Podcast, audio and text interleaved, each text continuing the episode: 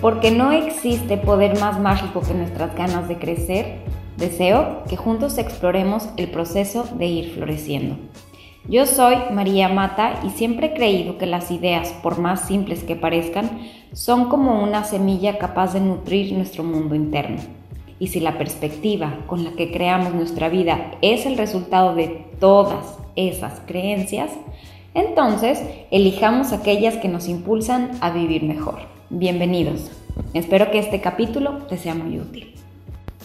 Hola, hola, ¿cómo están? Hoy es nuestro tercer episodio de Floreciendo el podcast y no puedo creer que siga siendo tan valiente de sentarme a grabar y vaciar como mi cabecita.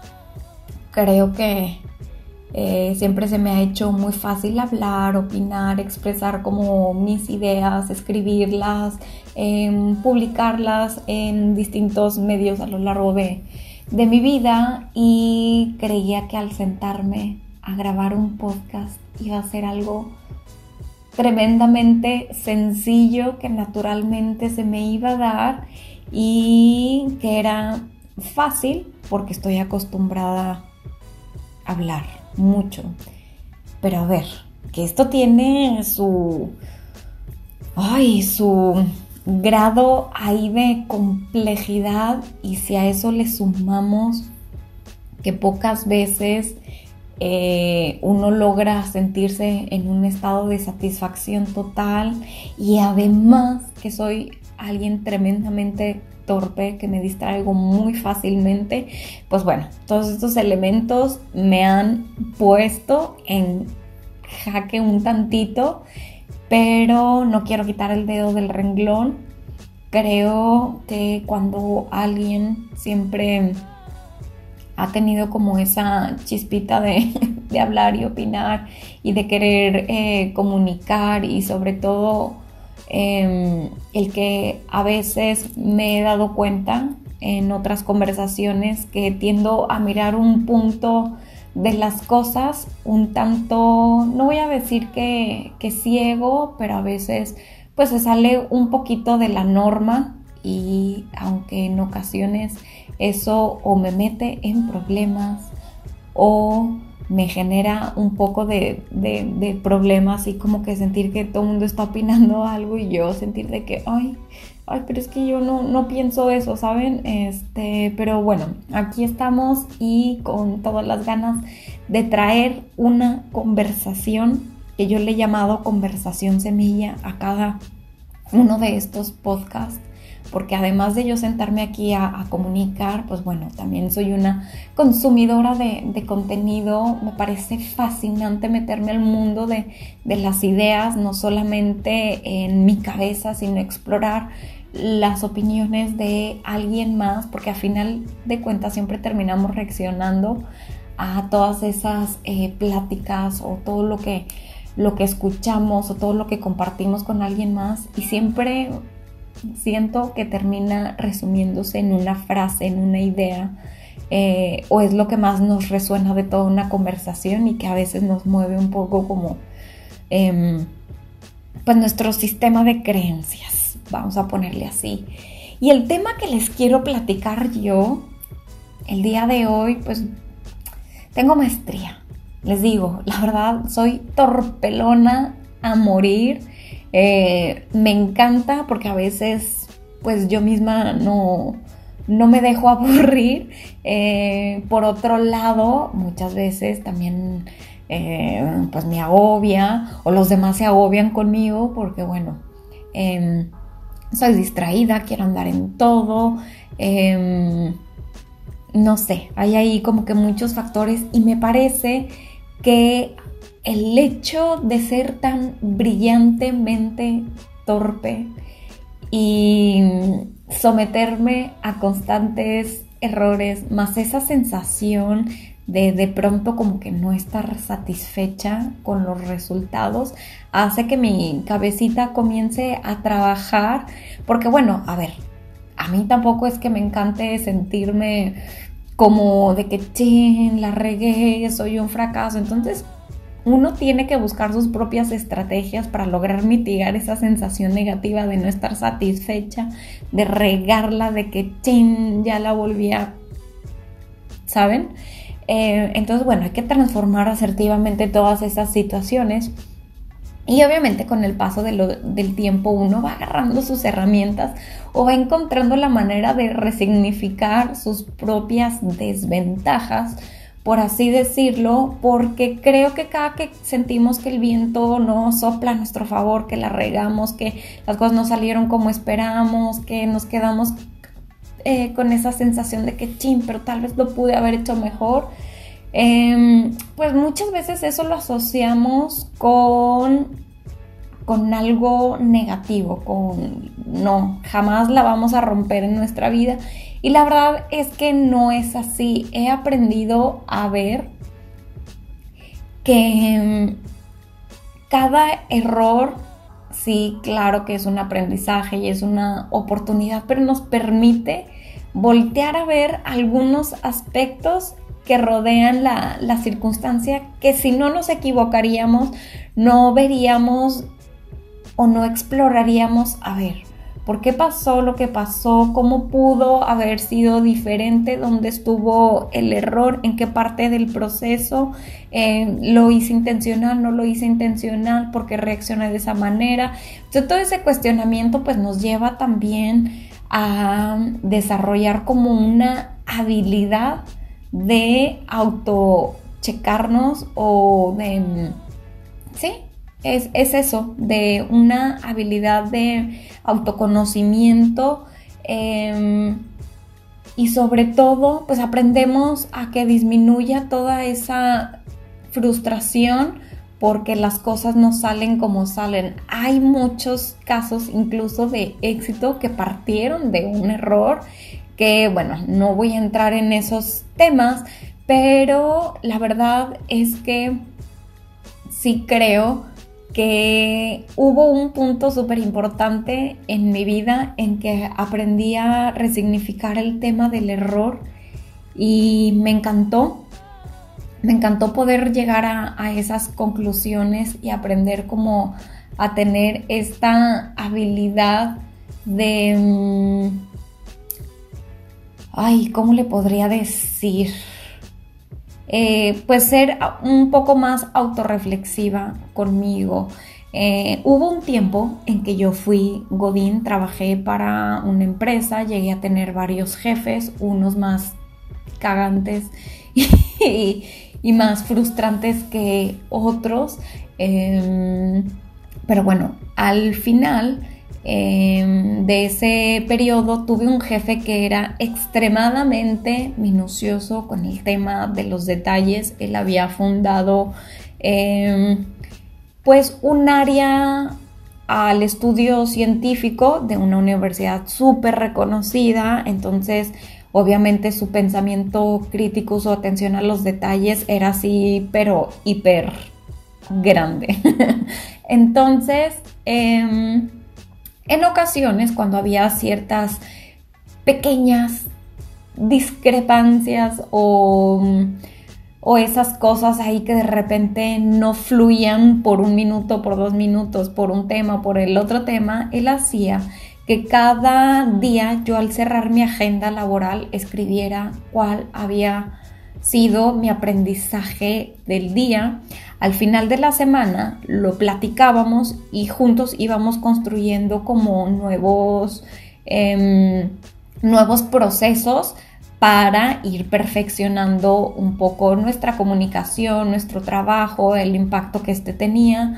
Entonces, lo que más importante se me hizo de esa actividad, que obviamente al principio dije, o sea, tengo 300 mil pendientes y quiere que al final haga esto. Lo que más me dejó el hacer esa actividad es perder el miedo de hablar sobre mis errores. Al escribir te ayuda muchísimo a profundizar a raíz cualquier situación y que la diferencia siempre está ahí entre hice conciencia o no, entre lo que pasó, entre el por qué sucedió y el cómo lo puedo hacer mejor. Siempre vamos a salir muchísimo más airosos si tenemos la capacidad de sustraer las lecciones hasta de los detalles más mínimos. Y de eso quiero platicarles de algunos puntos que han sido para mí la mejor manera de ver el tema de los errores. Al final de cuentas, concluiría diciéndote que el error más grande es perder la lección. Así que, bueno, vamos a comenzar con cada uno de estos puntos que he aprendido y a validarlos como algo positivo que me dan cada uno de mis pequeños errores. Así que, bueno, vamos a explorarlos juntos. Cada error nos acerca a la perfección. Esta idea, además de darme como una paz, al mismo tiempo me genera como una adrenalina. Y es que, a ver, convertir en un error en un área de oportunidad, que de verdad como odio esa palabra, pero bueno, funciona para entendernos, eh, no solamente es un eufemismo súper trillado, si lo piensas bien, la verdad es que sí tiene la capacidad de reducir la ansiedad o la frustración que genera pues que las cosas no salgan como queremos o como lo pensábamos o que alguien termine señalándote que no lo, no lo hiciste bien, pero cuando realmente asimilas e integras esta enseñanza como un mecanismo asertivo de perfeccionamiento, tus posibilidades de romperla en la vida, en tus relaciones o sintiéndote mejor y satisfecho con tu persona, pues obviamente van a aumentar. A mí muchas veces em, me hacía sentir súper agobiada el hecho de pensar que constantemente me súper equivocaba, me sentía como que jamás eh, iba a pasar como de maceta 1 a maceta 2, por así decirlo.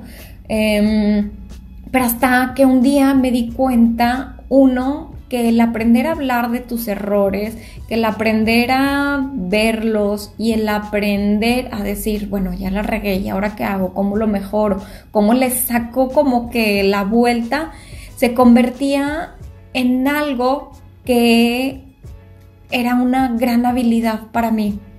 Lo, lo, hice así o yo lo quise ver de esa manera porque quizás me convenía, pero finalmente esa sensación de darme cuenta que era capaz de poder ver y enfrentar mis errores y revertirlos de alguna manera o por lo menos sacarles el aprendizaje, me daba como esa sensación de irme puliendo, de ir floreciendo, este, tal cual. Yo creo que la medida en la que vamos avanzando nos iremos enfrentando a nuevos retos, pero si no tenemos la capacidad de ver más allá de nuestras narices, eh, sin tener como que esa humildad de poder vernos tal cual con nuestros aciertos y con la otra parte que no está tan padre, eh, pues cada escalón nos va a costar más o, la viviremos frustrados o,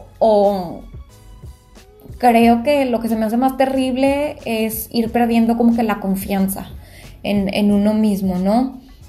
Entonces, eh, en la medida que vamos absorbiendo como que los aprendizajes, em, pues nos vamos a ir dando cuenta que vamos también reduciendo el riesgo de cometer nuevamente el mismo error, aumenta nuestra capacidad de, de gestionar un poco como que los azares de la vida, por así eh, contarlo y pues sobre todo nutrir nuestra autoconfianza. Yo creo que esa semillita es algo que no debemos de dejar de, de nutrir Em, y eso no significa que preguntarnos qué salió bien, por qué, cómo puedo evitar que se repita esta situación, eh, sea a través de un latigazo ahí interno que nos estamos dando.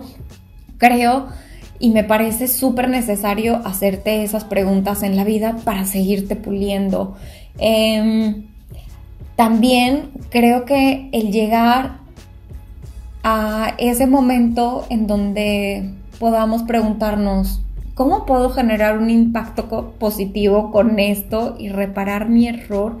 Sobre todo cuando intervienen otras personas también Em, genera mucha como, como, como fuerza y si tú trabajas en una oficina o si eres emprendedor o dentro de tu casa, el, tener esa apertura tanto contigo como para hacerlo con los demás, es un aspecto que se, que se termina convirtiendo en algo muy positivo para los demás o de cómo te comienzan a ver los demás.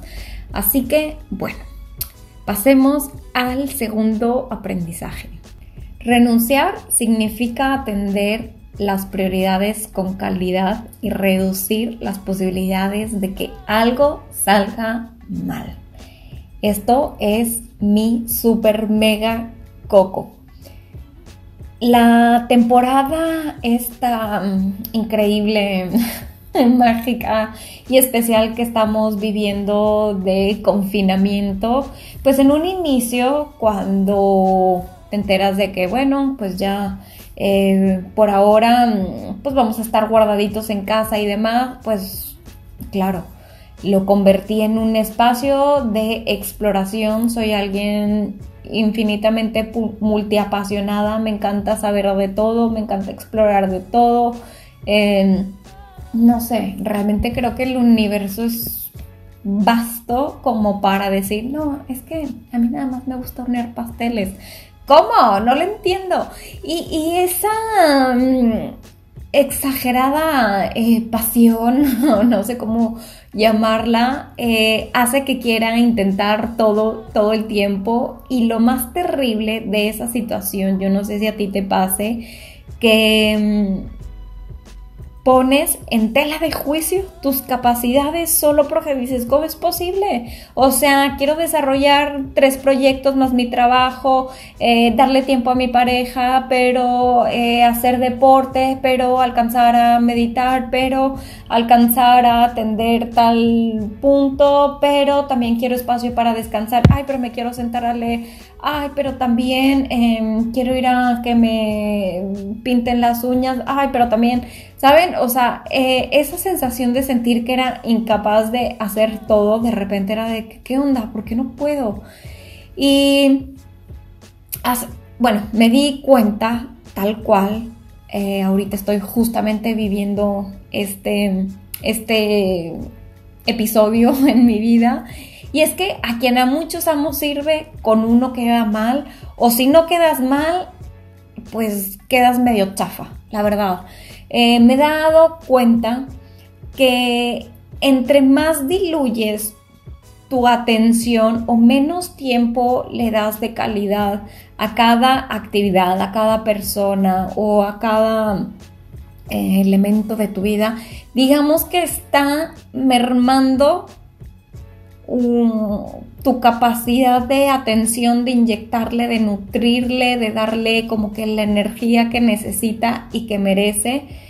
Y a final de cuentas es difícil querer cumplir con excelencia o algo mucho más cercano a eso si estamos queriendo abarcar todo. Aprender a renunciar es un gran aprendizaje, es una eh, ay, o sea, sí es una torturita, honestamente. Pero a ver, creo que si quieres disminuir tu capacidad de regarla, disminuir tu capacidad eh, o más bien aumentar la capacidad y la calidad con la que puedas hacer las cosas, eh, si todo eso requiere de aprender a renunciar, creo que vale la pena entenderlo. Em, y esto además nos lleva a vivir en un constante asfixio, asfixio, perdón, eh, porque no aprendemos ni siquiera a bajarle las revoluciones. Vengo de estar en la playa y de repente fue como que, a ver, a ver, a ver, o sea, aquí me está sobrando mucho tiempo y pues bueno, le pierdes también un poco como que mm, al sentido del aquí, el ahora y el disfrutar y por más que te guste y demás, eh, te acostumbras a que tu ritmo de vida sea eh, muy agitado y por querer ya estar en lo otro, dejas de disfrutar y de ponerle atención y lo que es peor, de, de dejar de pulir lo que estamos haciendo, lo que estamos diciendo, lo que estamos emprendiendo, no sé. Entonces creo que enfocarme, dejar de dispersarme y evitar que mis capacidades se disminuyan por estar aquí y allá, eh, pues me ha, me ha ayudado como que a soltar un poco ciertas cargas y decir, bueno, no todo lo tengo que hacer ahorita, no todo lo tengo que explorar y no porque no pueda hacer todo significa que mis capacidades pues están como que em, en un nivel digamos que, que bajo, ¿no?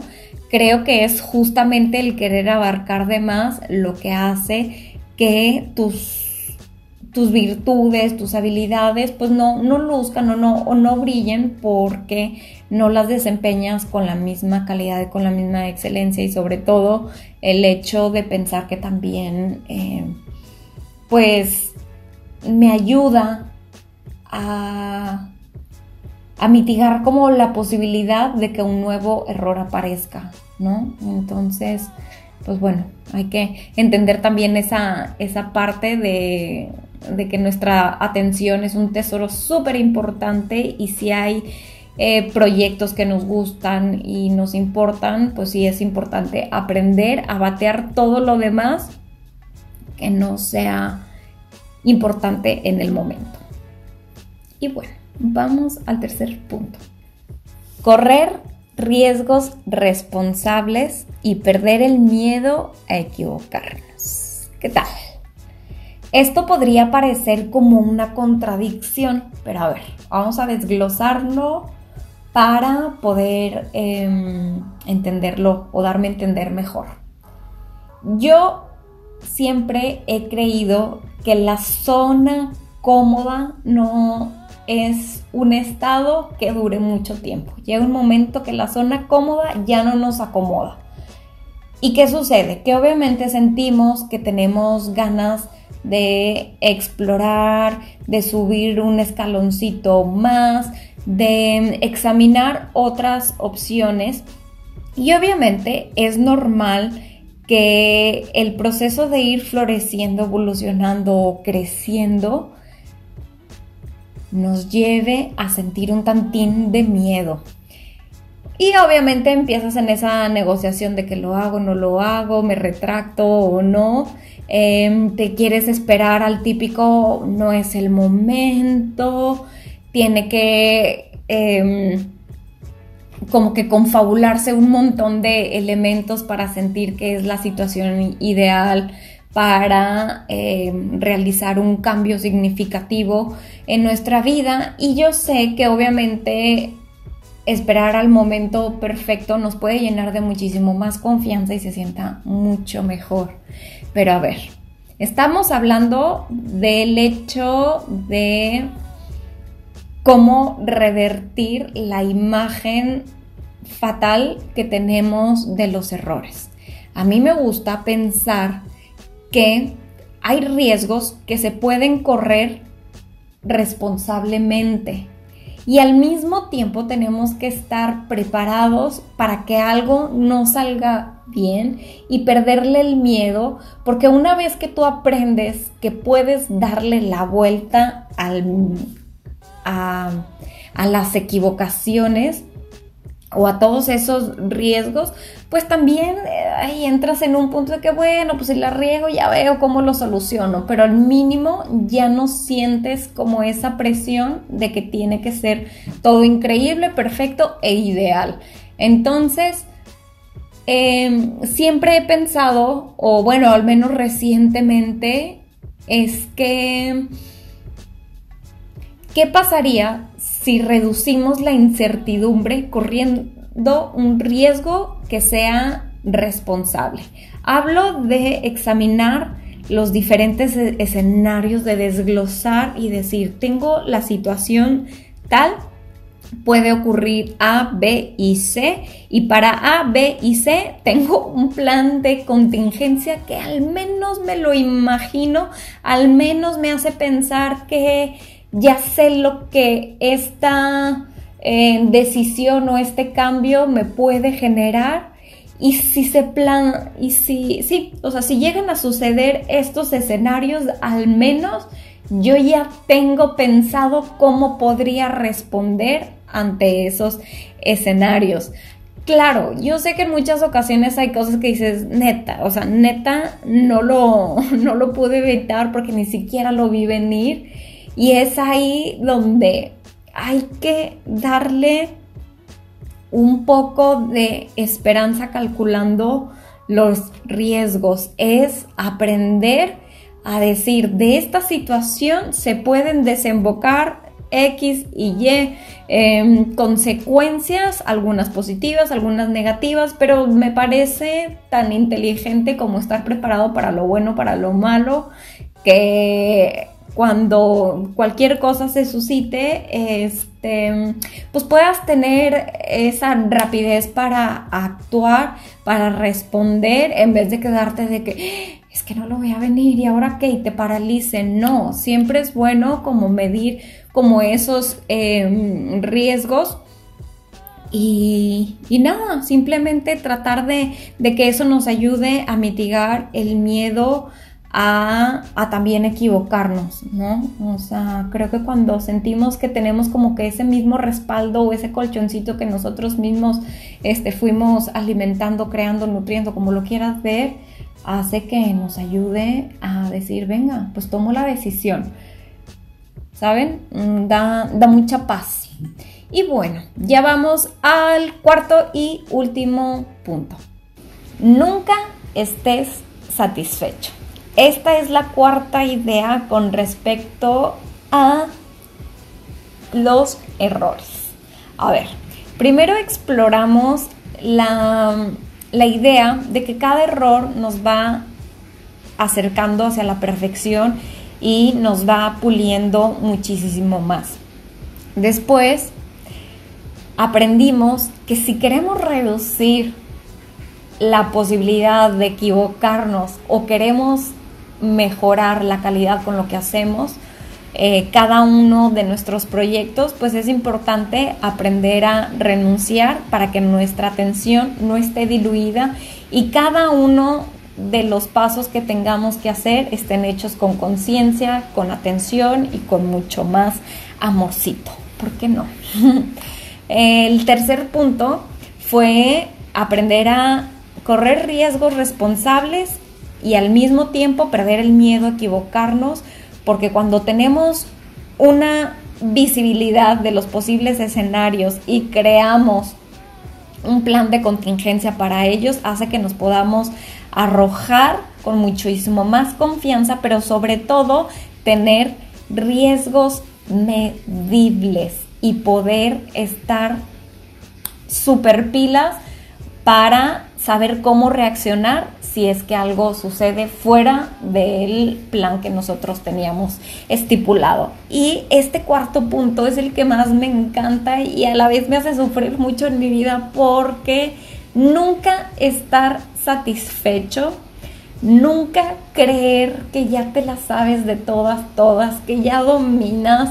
Yo hay ciertas cosas que, por ejemplo, tengo que hacer muy constantemente y aún así siempre trato de hacerlo con mucho tiempo porque cada escenario es diferente. Uno nunca sabe cuándo el factor sorpresa aparezca y si yo me siento en la silla cómoda y si yo creo que yo ya puedo hacer todo a ojo cerrado, mi atención se va a perder y ese esa concentración y ese focus puede ser justamente el que eh, me saque de lo, positivo o de mm, ese, ese resultado que yo estoy buscando. Además, el nunca estar satisfecho, siempre seguir aprendiendo, nutriéndonos de nuevos conocimientos, hace que de formas muchísimo más creativas alimentemos todo lo que hacemos, que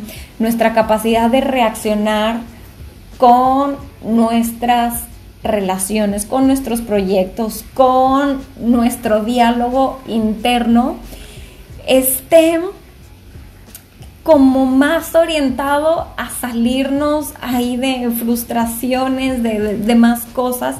Además, que, que lo que más me gusta de esa, ese aprendizaje o de esa meta que me he puesto de nunca estar satisfecha es que, a ver, cuando llega el momento de querer crecer o cuando te llega una nueva oportunidad, la única manera de tener confianza, de tomarla, es saber que ya estamos preparados. Entonces, no porque nuestro eh, trabajo o nuestro nivel de, mm, de, expertise esté en esta línea, yo no voy a intentar subir el siguiente escalón porque pues al cabo no se requiere en este preciso instante.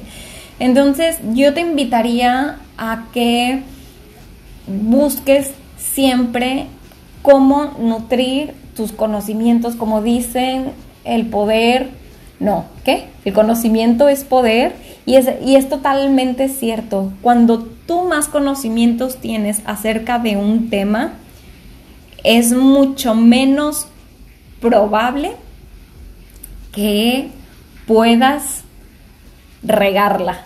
¿Por qué? Porque estás considerando distintos elementos al mismo tiempo. Entonces, bueno, ese fue el tema de hoy. Espero que te haya gustado. Me encantó poder explorar este tema contigo. Yo sé que el día de hoy nos alargamos un tantitito más, pero no pasa nada. Lo puedes escuchar por eh, momentos.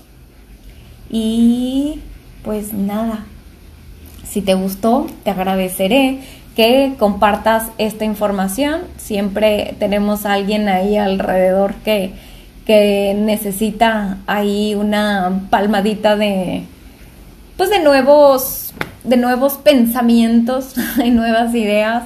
Entonces, pues nada, si te gusta, compártelo y te espero en arroba floreciendo el podcast en Instagram para ir compartiendo un tantín más. Yo soy María Mata y esto fue Floreciendo el podcast.